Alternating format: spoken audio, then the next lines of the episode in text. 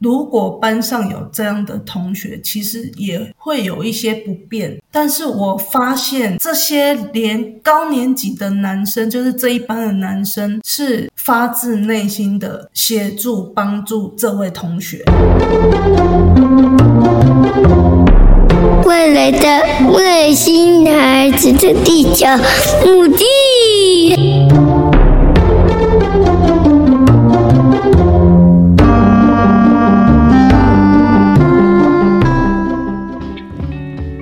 大家好，欢迎大家收听本周的《外星孩子的地球日记》，我是地球妈妈。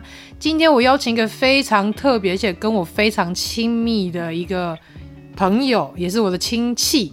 那这个人呢？她是我的姑姑，那本身她也是一个三宝妈，以及她在教育案场上也是有当了十三年老师资历之久。那我们欢迎我的姑姑 佳慧姑姑。嗨，大家好，我是地球妈妈的姑姑。那我目前呢是在台南的某一间国小兼任教师。我们家呢有一位接受过早疗资源的孩子，今天就来跟大家谈一谈，就是呃小朋友的接受早疗教育的过程。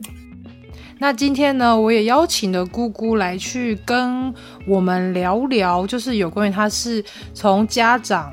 然后发现小孩子需要受早疗的这个资源之后呢，他后续又怎么样去面对这件事情，以及怎么样带孩子去做复健这件事？那我们接下来呢，就听听我我们的佳慧姑姑怎么样去说，以及分享她的心路历程喽。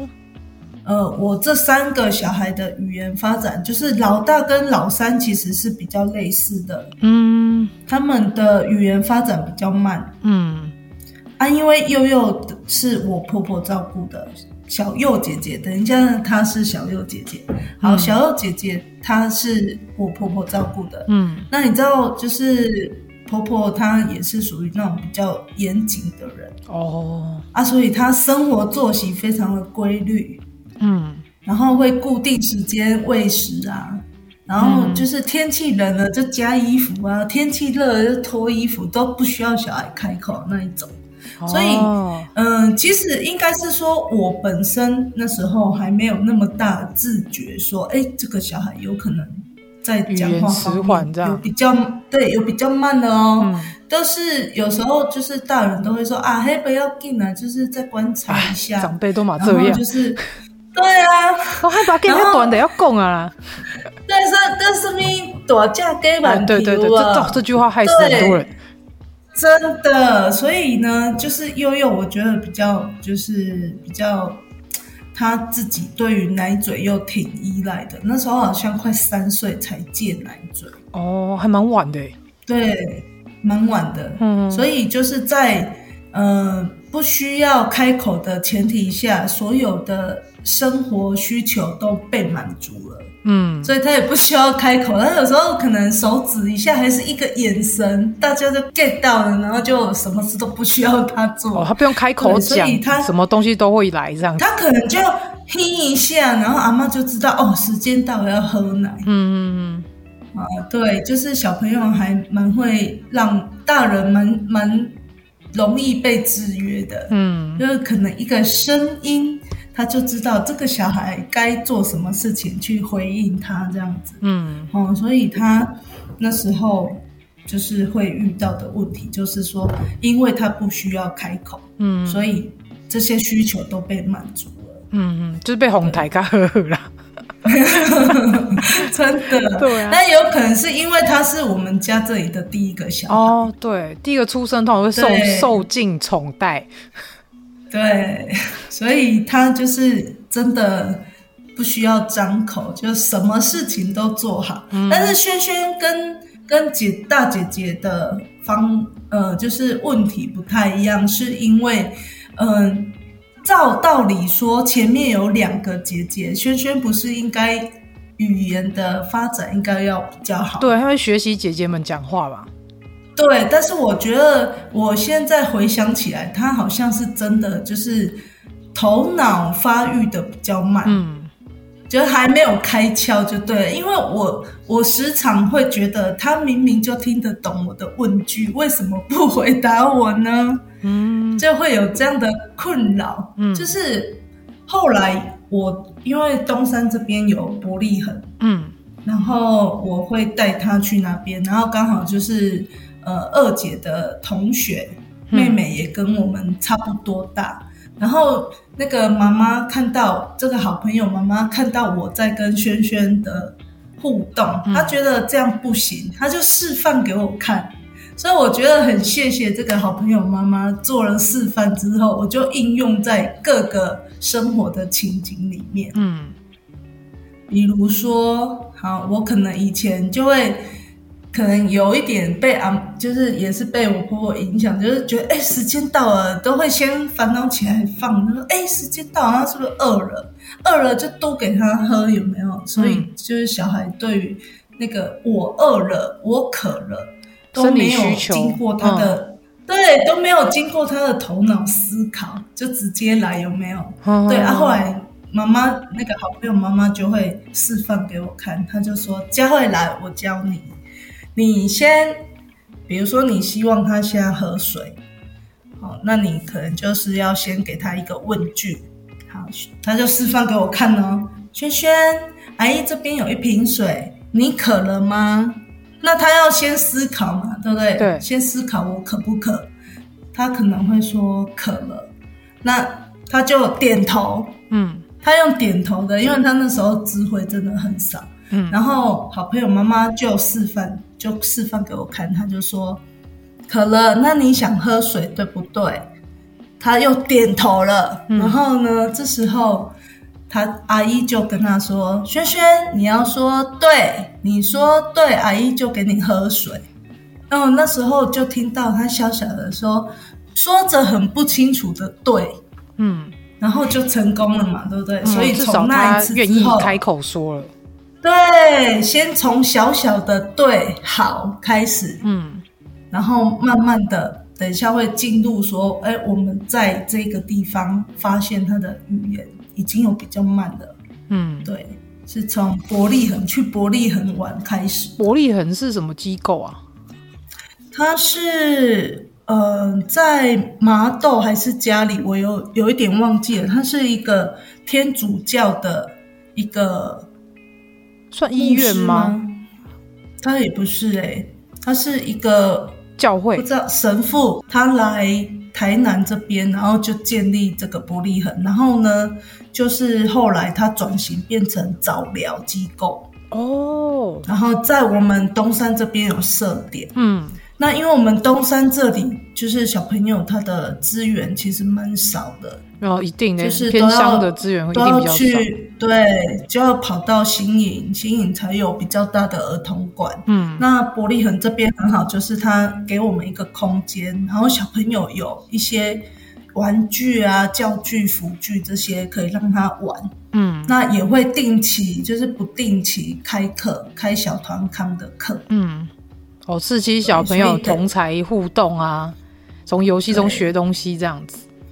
对，呃，轩轩可以说是伯利恒的老师发现问题，然后建议我们带去就医，才正式去早疗的课程。其实我觉得轩轩的部分，就是我又有幼幼的小幼姐姐的经验，嗯，所以在面对问题的时候，我是很快就进入说我要解决问题，嗯，对，我觉得有很多家长可能在第一时间都会变成责责难谁，责怪谁，对对，或为什么我的命运这么悲惨，有没有？对对对，对，其实我觉得这一些问题。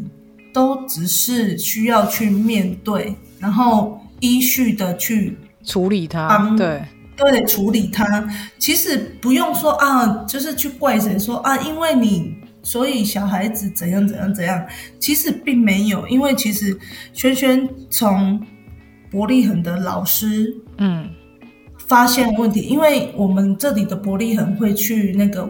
卫生所，那我们小朋友不是会有常态的打针吗？哦，预防针、疫苗，对。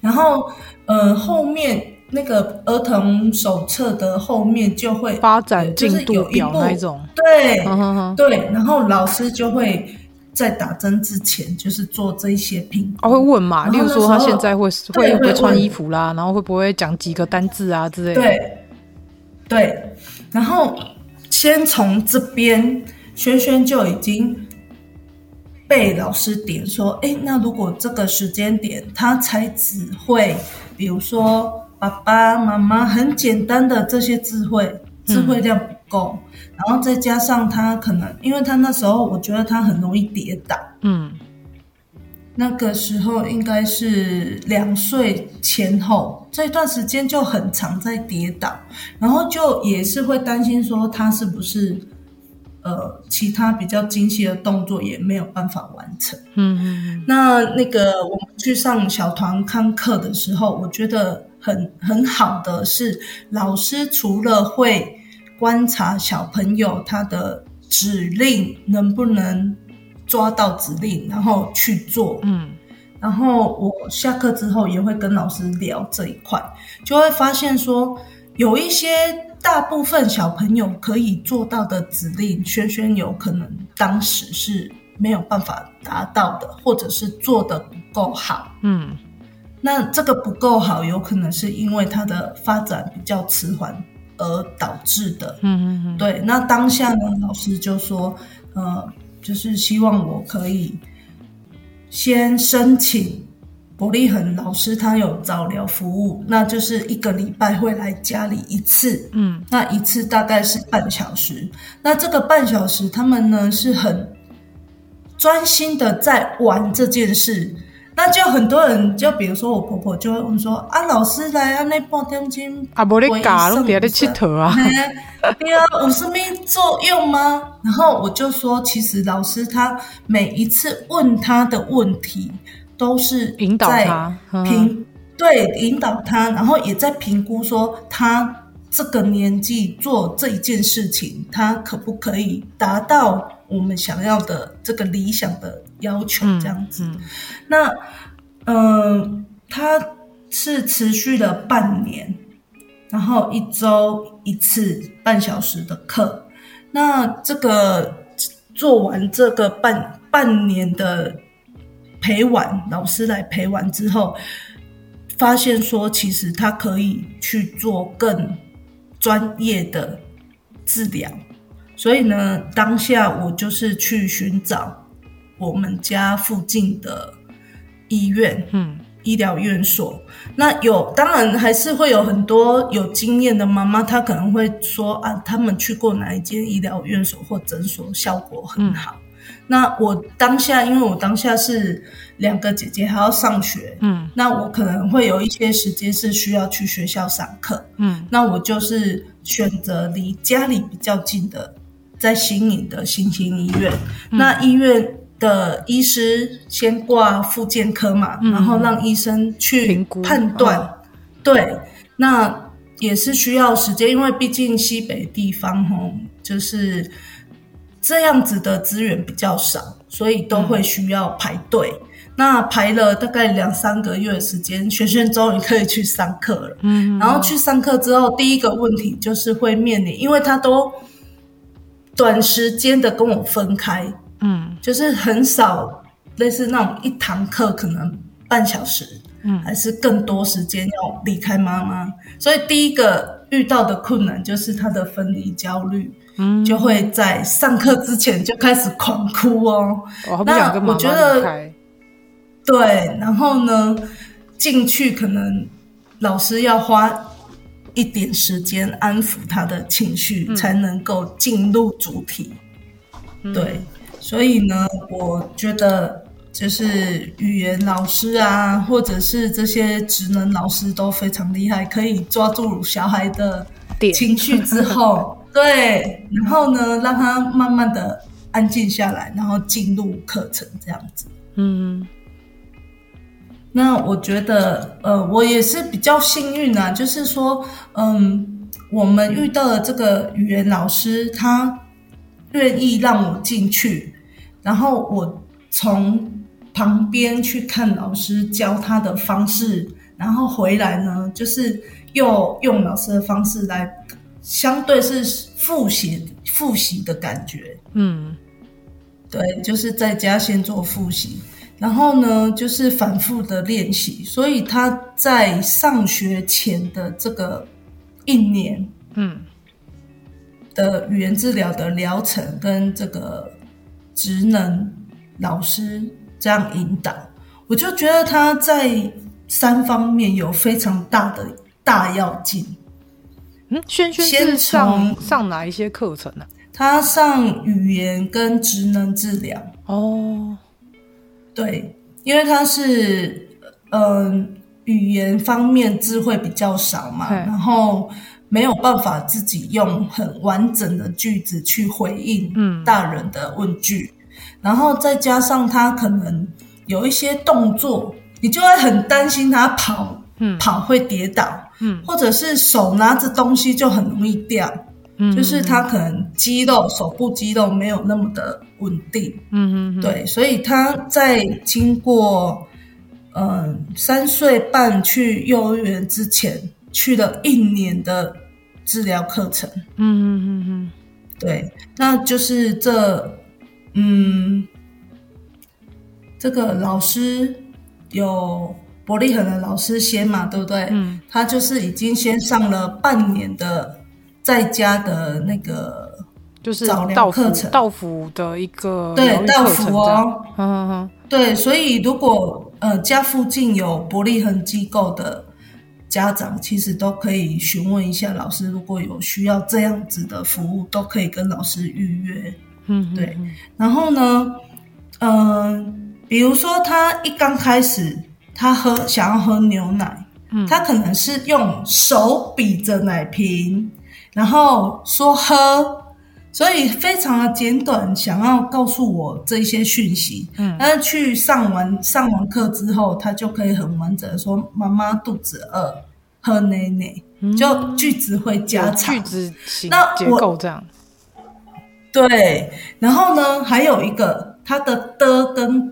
歌他都分不清楚，我小儿子也是呢，他会讲 得得，他一直讲得得都是哥哥，然后得得得得，对，然后他那时候很明显是我的，他都说我个妈妈，我个什么东西放在哪里？然后这个是到幼儿园小班的时候还会哦，嗯，对，所以就是说，嗯。老师就是教我方法，嗯、首先就是要让他的嘴巴肌肉有力，因为我们家还蛮常吃麦的，小朋友阶段很常吃麦，哦、然后吃那种软食有没有？咀嚼肌比较少运动，对，然后呢又常常可能就是喝牛奶，所以吃软食的比较多，就是嗯哼，软性的嘴巴的嗯。运动对硬的东西比较少，嗯，然后又常常就是都吃软软的东西，然后变成他这些嘴部肌肉就很不发达，嗯、所以老师呢就训练，就是训练他，比如说吹气球的这个动作，你的嘴巴的嘴唇最上面是不是会有动到？嗯、你吹看看，哦，上面撅起来。有没有？对对对，而且你那个部位，你平常其实真的很少用。再来就是弹舌头，哦，让小朋友对训练他那个前面舌头尖尖的地方要用力。其实我们平常讲话好像很少会用到这两个地方，很少很少。对，嗯，所以你会你现在也可以训练那个滴滴，那个对滴滴可以训练他试看看。那我我身边的周围哈，其实我还蛮常发现，三年级以下到幼儿园阶段，很多小朋友是口齿不清。三年级还会口齿不清哦？会哦，会哦。好，那我这边我也一定要，就是建议大家爸爸妈妈一定要注意，就是三四岁，它其实是一个治疗的黄金期。嗯，那很多人都会说啊，没关系，他长大就会好。但是你要想，他用错误的发音方法，用了那么长的时间，然后都没有人告诉他正确的，这样长大真的会好吗？嗯，对啊。大家思考一下，对不对？你一直用错误的方法做这件事情，你会得到正确的答案吗？不一定。嗯，但是大部分就是一直错下去，一定是不会有比较好的结果。那我觉得就是说，首先可能要先去探讨是小朋友的听力有没有问题。嗯，就是他听的时候接受到、接收到，然后再发出来不一样。那这边可能就如果排除掉是听力的问题，那就是这个构音异常。对，所以我觉得这个构音异常哈，还是建议家长带去医院给专业的医师去评估判断，嗯，然后再来看小朋友是不是需要正规的治疗。对，那这个语言治疗师就会试着去找出孩子他错误的语音。那他就会去协助他，比如说，呃，这个分析他。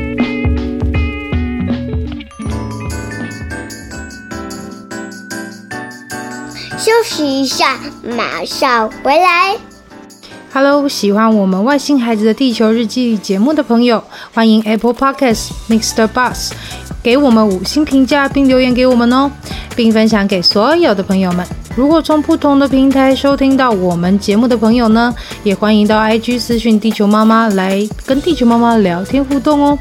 更欢迎家有特殊儿童家长或是想认识不同特质的朋友呢，还是想跟地球妈妈一起用正能量爆棚的朋友，一起加入赖社群，搜寻地球妈妈战队就可以找到我们喽。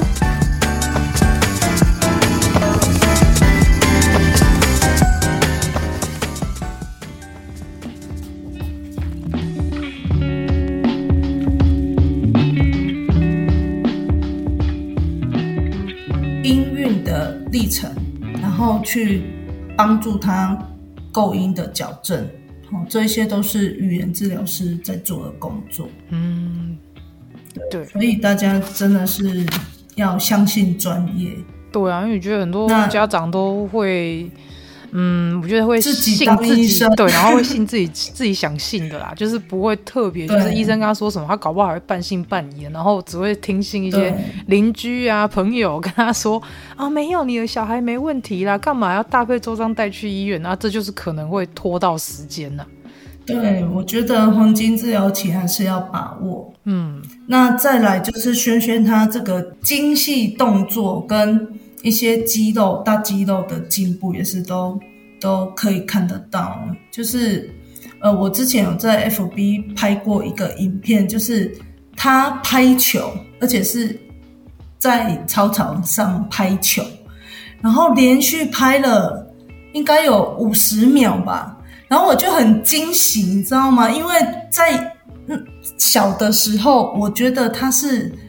手部不是那么灵活的小孩，嗯、那拍球这个动作，为什么我说一个小班的小朋友拍球拍五十秒，我很惊喜？因为我去上国小的课的时候，有代课过那个体育课，有很多一二年级的小朋友，他拍球，他的球是没有办法在那一个范围里面，嗯、对，没有办法持续性，他只要一拍球就是滚掉。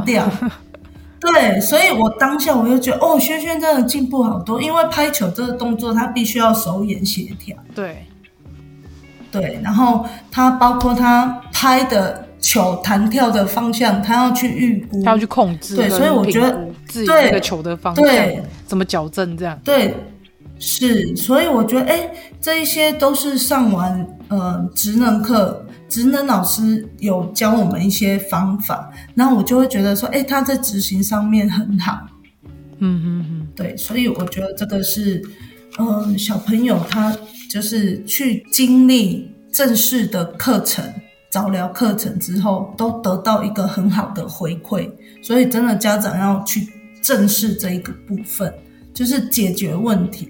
当然，当下可能有一些家长他听到小朋友有。特殊状况的时候会很难接受，这是这是一个心情上面的经历是正常的。嗯，那我自己在学校的部分，就是说，嗯。发现每一届当然是每一届的小孩会有不同的状况。那最近这几年的小朋友，他是情绪障碍的比较多，对不对？情绪障碍跟学习障碍好像比较多。对，那我自己其实因为我跟我我我们家的我是老大嘛，啊，我跟我们家最小的妹妹差了十岁。嗯，然后呢，因为我当时我爸爸妈妈就是工作比较忙，然后妹妹的部分。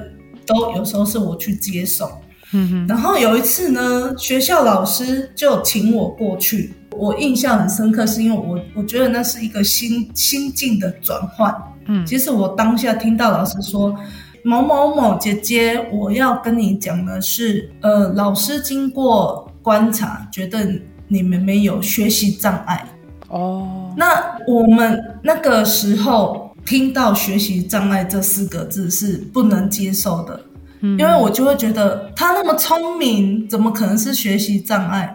但是呢，嗯，除了难过，还会有一点生气。嗯，会，对，所以我觉得，如果爸爸妈妈他听到孩子有状况的当下，会有这个情绪，是需要一点时间去消化。嗯，消化完了之后要去正视。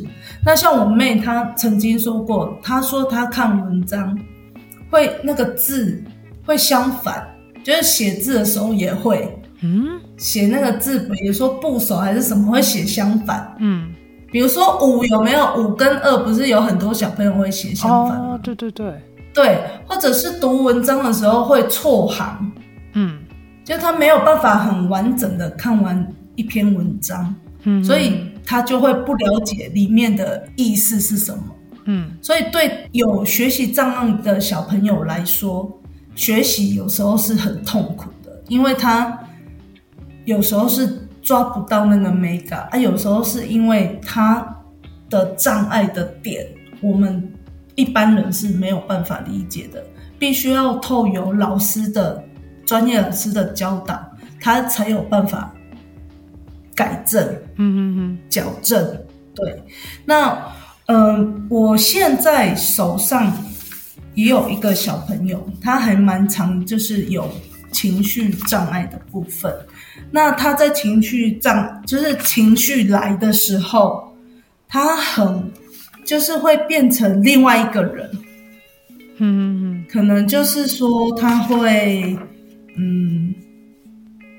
讲口嘴巴会讲不好听的话，哦，然后呢，会需要让他暂时离开这个空间去冷静。嗯，对。那即便是我在职场上，就是教学职场上那么多年，其实我遇到情绪障碍的小朋友，我现在比较懂得要按暂停键。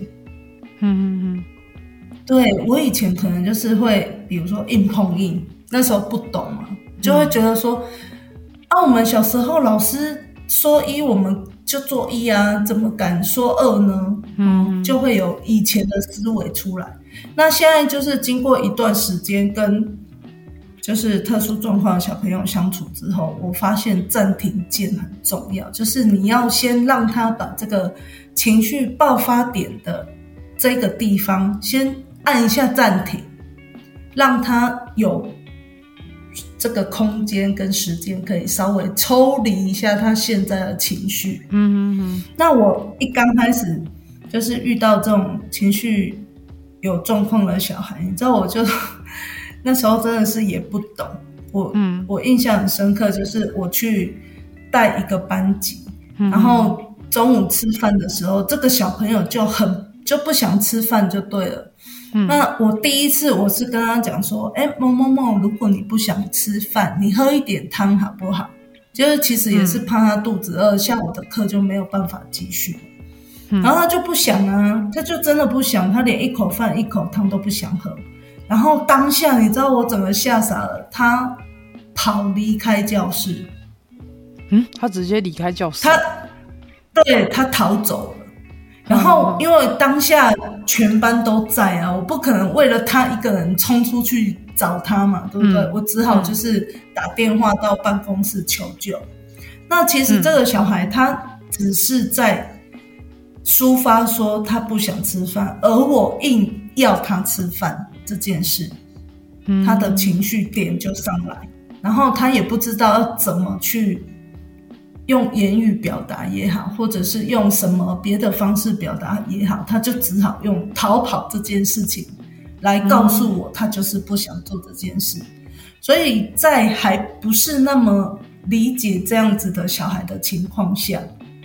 真的就是很错愕，嗯、对，那当然就是经过这几年的历练呢、啊，还是说就是，呃，我觉得对于特殊孩子的情绪上面，真的是要让他们有暂停键。那这个暂停键，我我的处理方式是我可能会请，就是如果是正在上课，嗯，我会将课程先稍微暂停。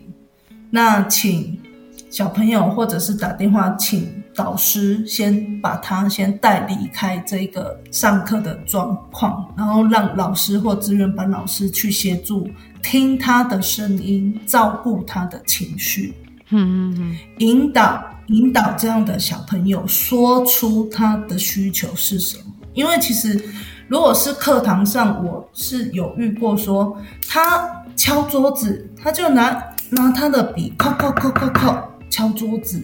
那如果是一般的孩子，就会举手。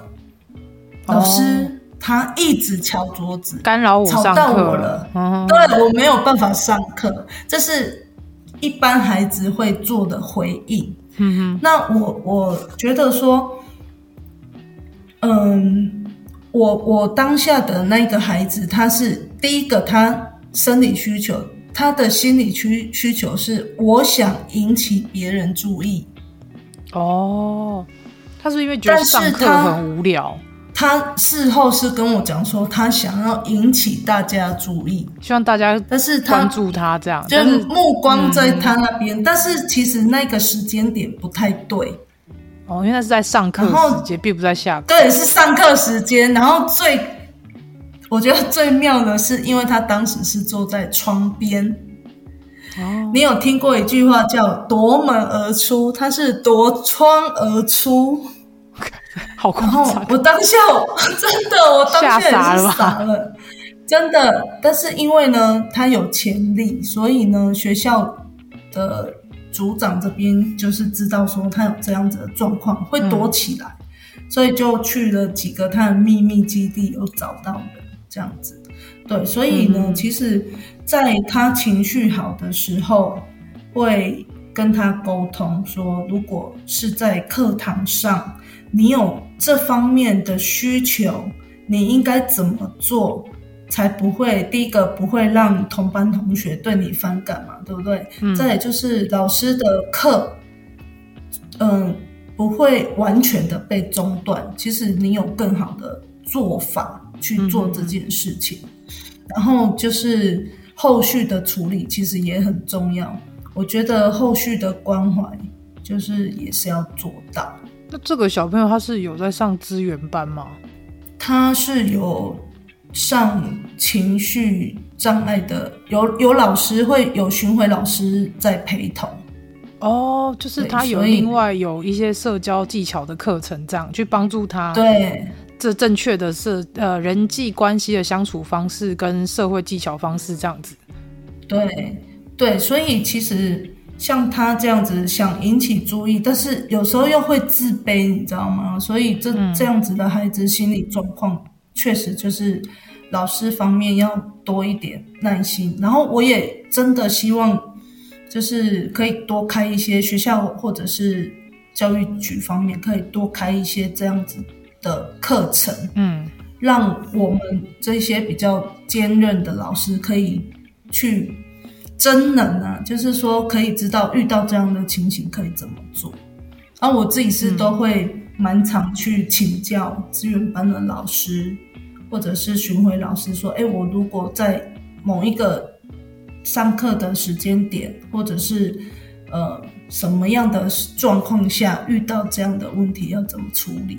那大部分都会希望说，给他们一些空间，先冷静下来，然后去了解他这样做的原因，然后分析情绪，情绪之后，我觉得还有一点很重要，就是爱的存折。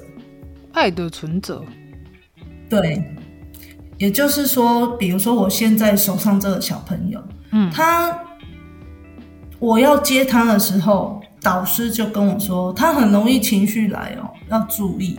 嗯哼，但是因为我现在上的课是他的自然课，嗯，他又对这自然课很有兴趣，所以目前为止他还没有在自然课就是情绪来还是怎么样。但是因为我又有上他的课后班，课后班要写功课，那我发现只要那一天功课很多，嗯，他就会很烦躁，是压力引起的情绪，对，他可能就会很希望说，嗯、对。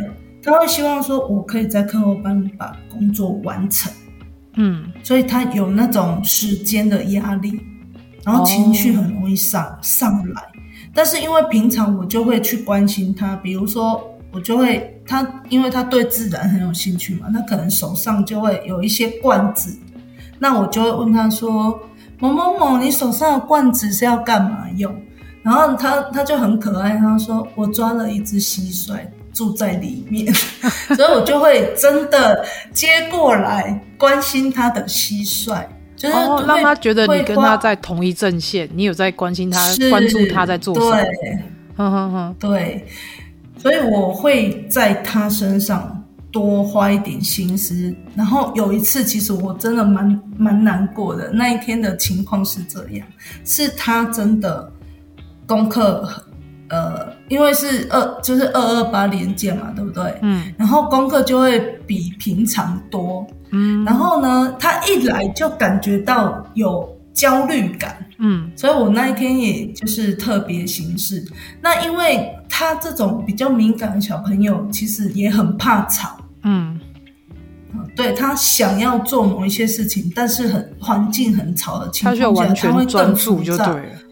就是要完全安静的空间，让他可以专心的做他想做的事情。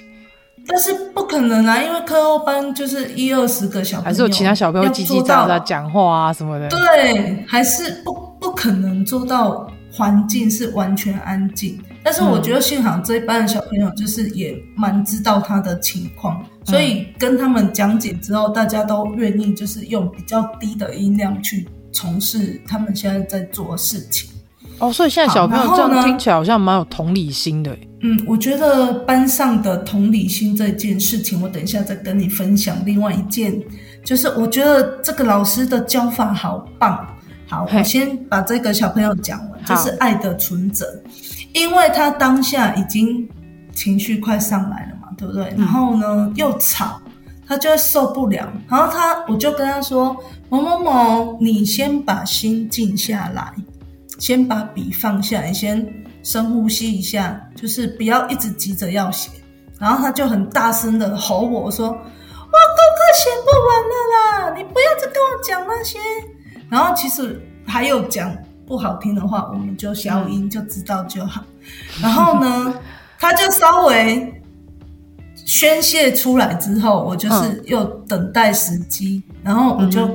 比如说他的功课有需要订正的地方，我就说：“哎，某某某，你来一下，你这边功课错误了，请你订正。”然后你知道他说什么？他说什么？他就其实他对于刚才吼我，他可能自己也觉得有一点不好意思，不好对。然后我我就趁机就跟他讲说：“哎，你知道你刚才这样子吼我，我好难过，我都要哭了。”然后你知道他跟我讲什么？他也很可爱。老师，我知道啦，我也不想哄你啊，但是我的功课那么多，他在发泄他的情绪。其实对他其实那个当下只是想要把那个情绪发泄出来。呵呵呵。对，所以我觉得很多时候我们其实是要同理心，嗯，就是说我们要理解他在这个状态下确实是会有这样子的反应出来，但是我觉得他也是。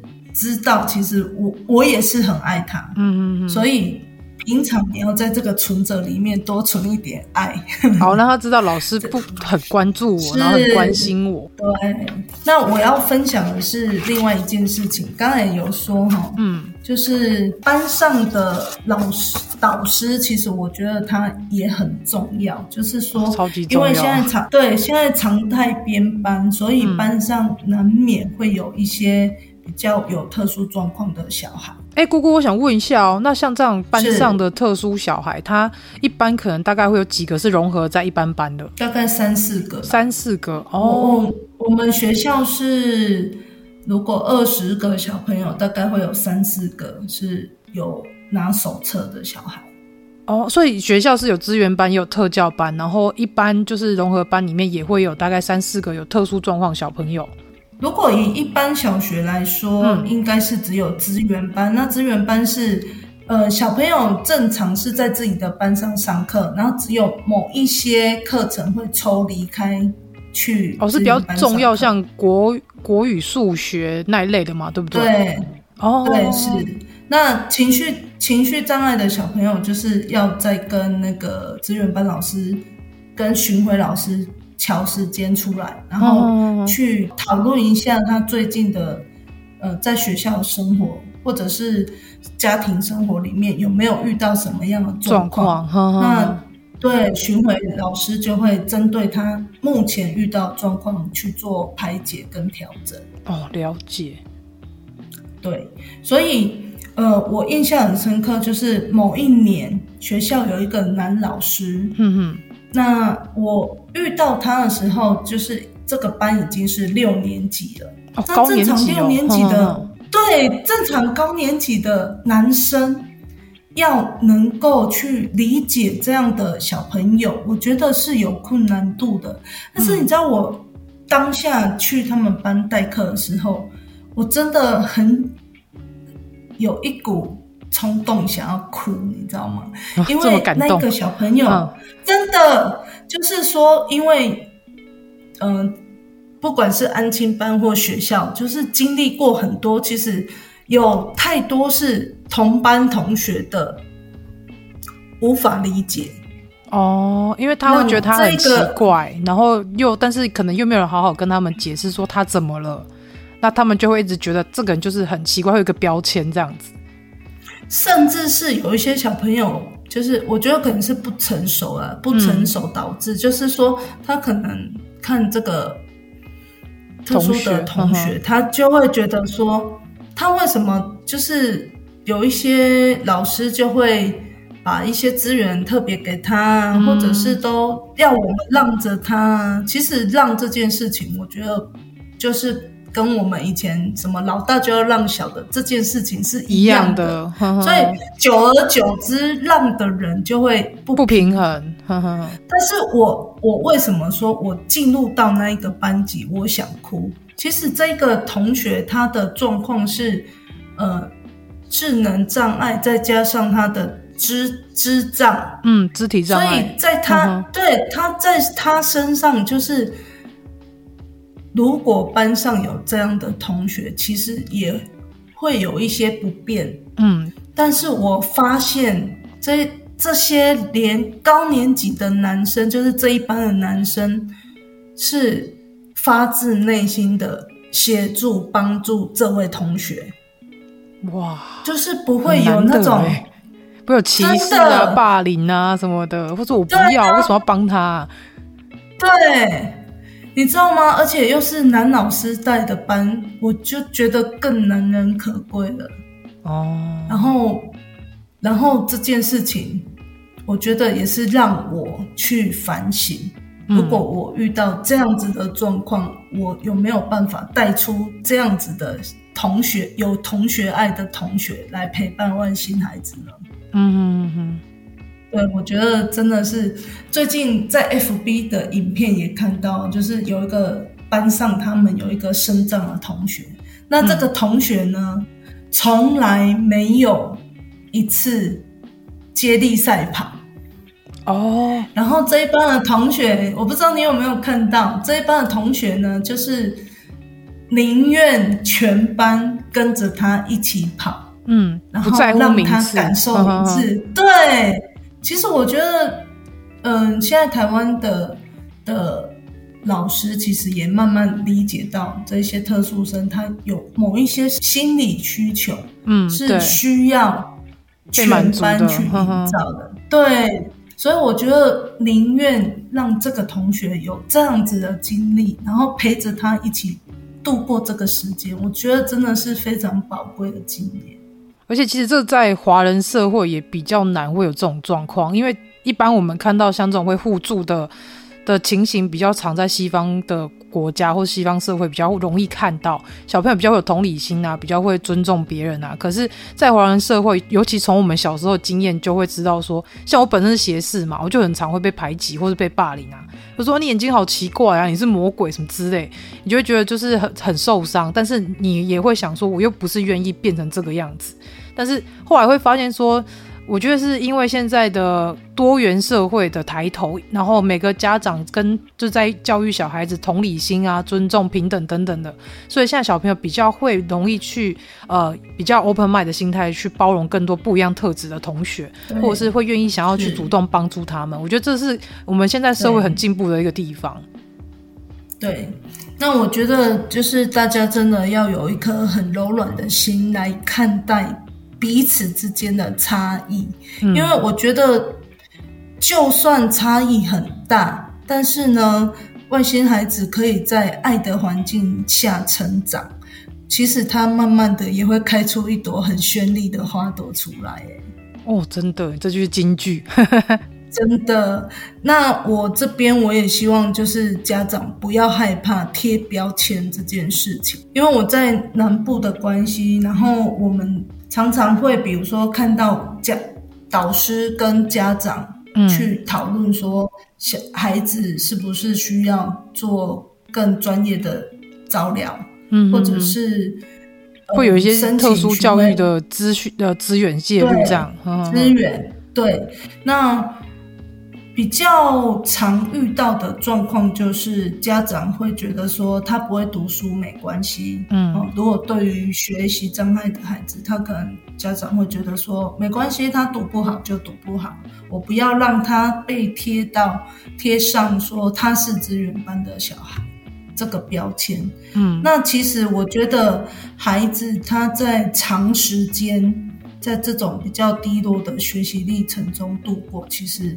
他的学习意愿会更低吧？太高，对，对，所以其实如果家长愿意先把这个面对问题这件事情，把它想成说，上次有一个来宾是不是说，呃，小呃，爸爸妈妈看到小孩生病啊，感冒啦、啊，肠胃炎啊，一定是赶快冲去看医生解解决这个生理上面的呃生病的问题嘛。对不对？嗯，那其实学习也学习障碍，或者是语言迟缓，或者是这一些呃大肌肉的这个运作，其实都是可以透过训练，嗯，然后透过专业的治疗会得到改善。而且我觉得这些呃家长如果愿意跟学校老师，然后医师、医院的医师、治疗师去做配合的话，其实。孩子的状况做调整，他这个环环相扣的结，某一个地方在某一个时间点打开了，学习的困难有时候就可以这样一一迎刃而解。所以我觉得有勇敢面对的地球爸妈，然后地球孩子的学校老师呢，有耐性看到找到他的亮点。然后呢，班上有同学爱，我觉得这样子的外星孩子就真的很幸运，很棒。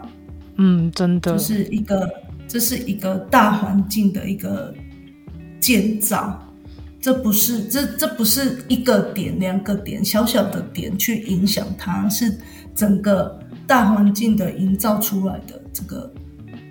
氛围跟环境啊，对，对，真的，我觉得真的是很很需要大家去就是一起来去更了解这些小朋友的需求，因为其实，在外星孩子他们的状况，有时候是外貌上的可能的障碍嘛，或者是他可能，例如说手比较小，或者是比较短，可能肢体上的有些障碍，可是。他们其实心里都是正常，只是很少会有人去重视，说他们心里也需要被满足，然后也需要一些自信跟成就，但就是。也不要说，就是那些外貌可能有一些障碍小朋友，就连可能他本身是自闭症，或者是他本身有一些特殊的心理疾病的话，他其实也是需要一些心理支持。所以就会比较希望说，如果这个社会跟现在的教育环境以及现在的小朋友们能够。更加重视，例如说，我们去多了解一些不一样的同学，然后多去体谅、多包容，然后，呃，去让这个社会更加善良，然后也更加温柔的话，我相信现在每个人在这个世界上应该是可以活得非常有自信，而且是非常快乐的。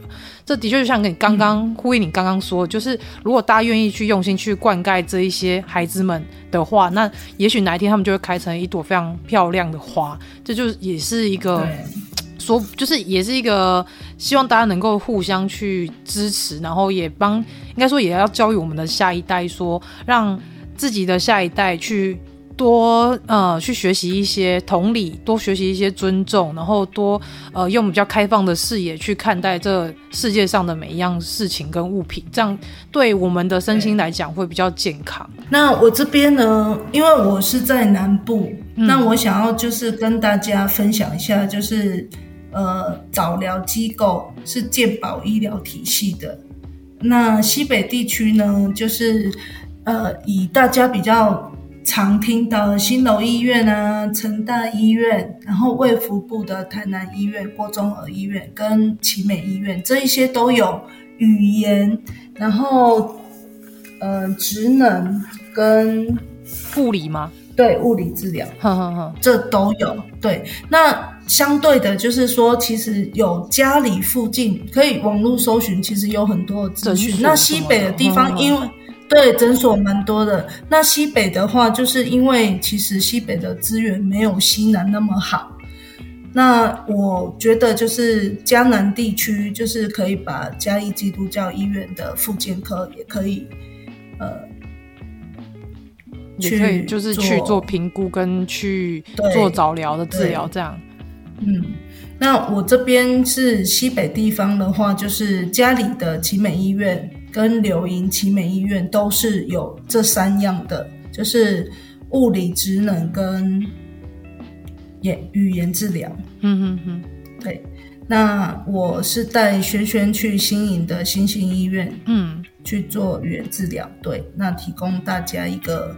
就是台南地区的西南西北的这个医疗院所，西南西北是分诶、欸，就整个大台南的西南区跟西北区这样吗？就是以前的旧台南市跟台南县的地方哦，西南就是市区，西北就是台南县这样。哦，原来是这样分的、哦，因为我听你讲，我想说是南区？没有没有，就是分旧台南市跟。台南县，那相对而台南县的资源就一定比较台南市那么好，嗯，比较少一点，所以可以把嘉义基督教医院也纳进去，因为我们西北的话离嘉义还蛮近的。嗯哼哼，那就是希望大家就是爸爸妈妈要勇敢一点，如果小朋友有就是特殊状况，就是及早。把握这个黄金治疗期，零到六岁，嗯，真的这很重要。而且我发现姑姑你是从你本身是小孩子是需要接受像语言治疗跟早疗部分，然后到你后来就是因为你也是一个教师，然后你有教师职，所以你教育的路上遇到的有一些特殊状况小朋友。我说实在，因为你有一个孩子是有特别状况，所以你会把这个。同理心跟你所遇到的状况，会同理放在你的教育案场上去面对你所教的一些学生，所以我觉得能遇到你的学生很幸运，因为他们会知道说老师会对我们特别的宽容跟包容。那甚至我觉得遇到你的家长也是非常幸运的，因为他们可能透过你的观察、你的经验、你的心得，那你可以告诉他们说，因为你曾经也是因为小孩有状况，所以你也带他去早疗去复健，那他现在也进步很多。那就是也告诉这些家长说，我有这样的经验走过来了，所以我希望你也可以带小孩子一起去接受治疗，然后让他可以进步得更快。那甚至可以衔接到现在目前小朋友的进度。那这样其实，在孩子如果在面临，如果说在学习上面，或甚至是说在他的社交上面，也会有比较大的帮助。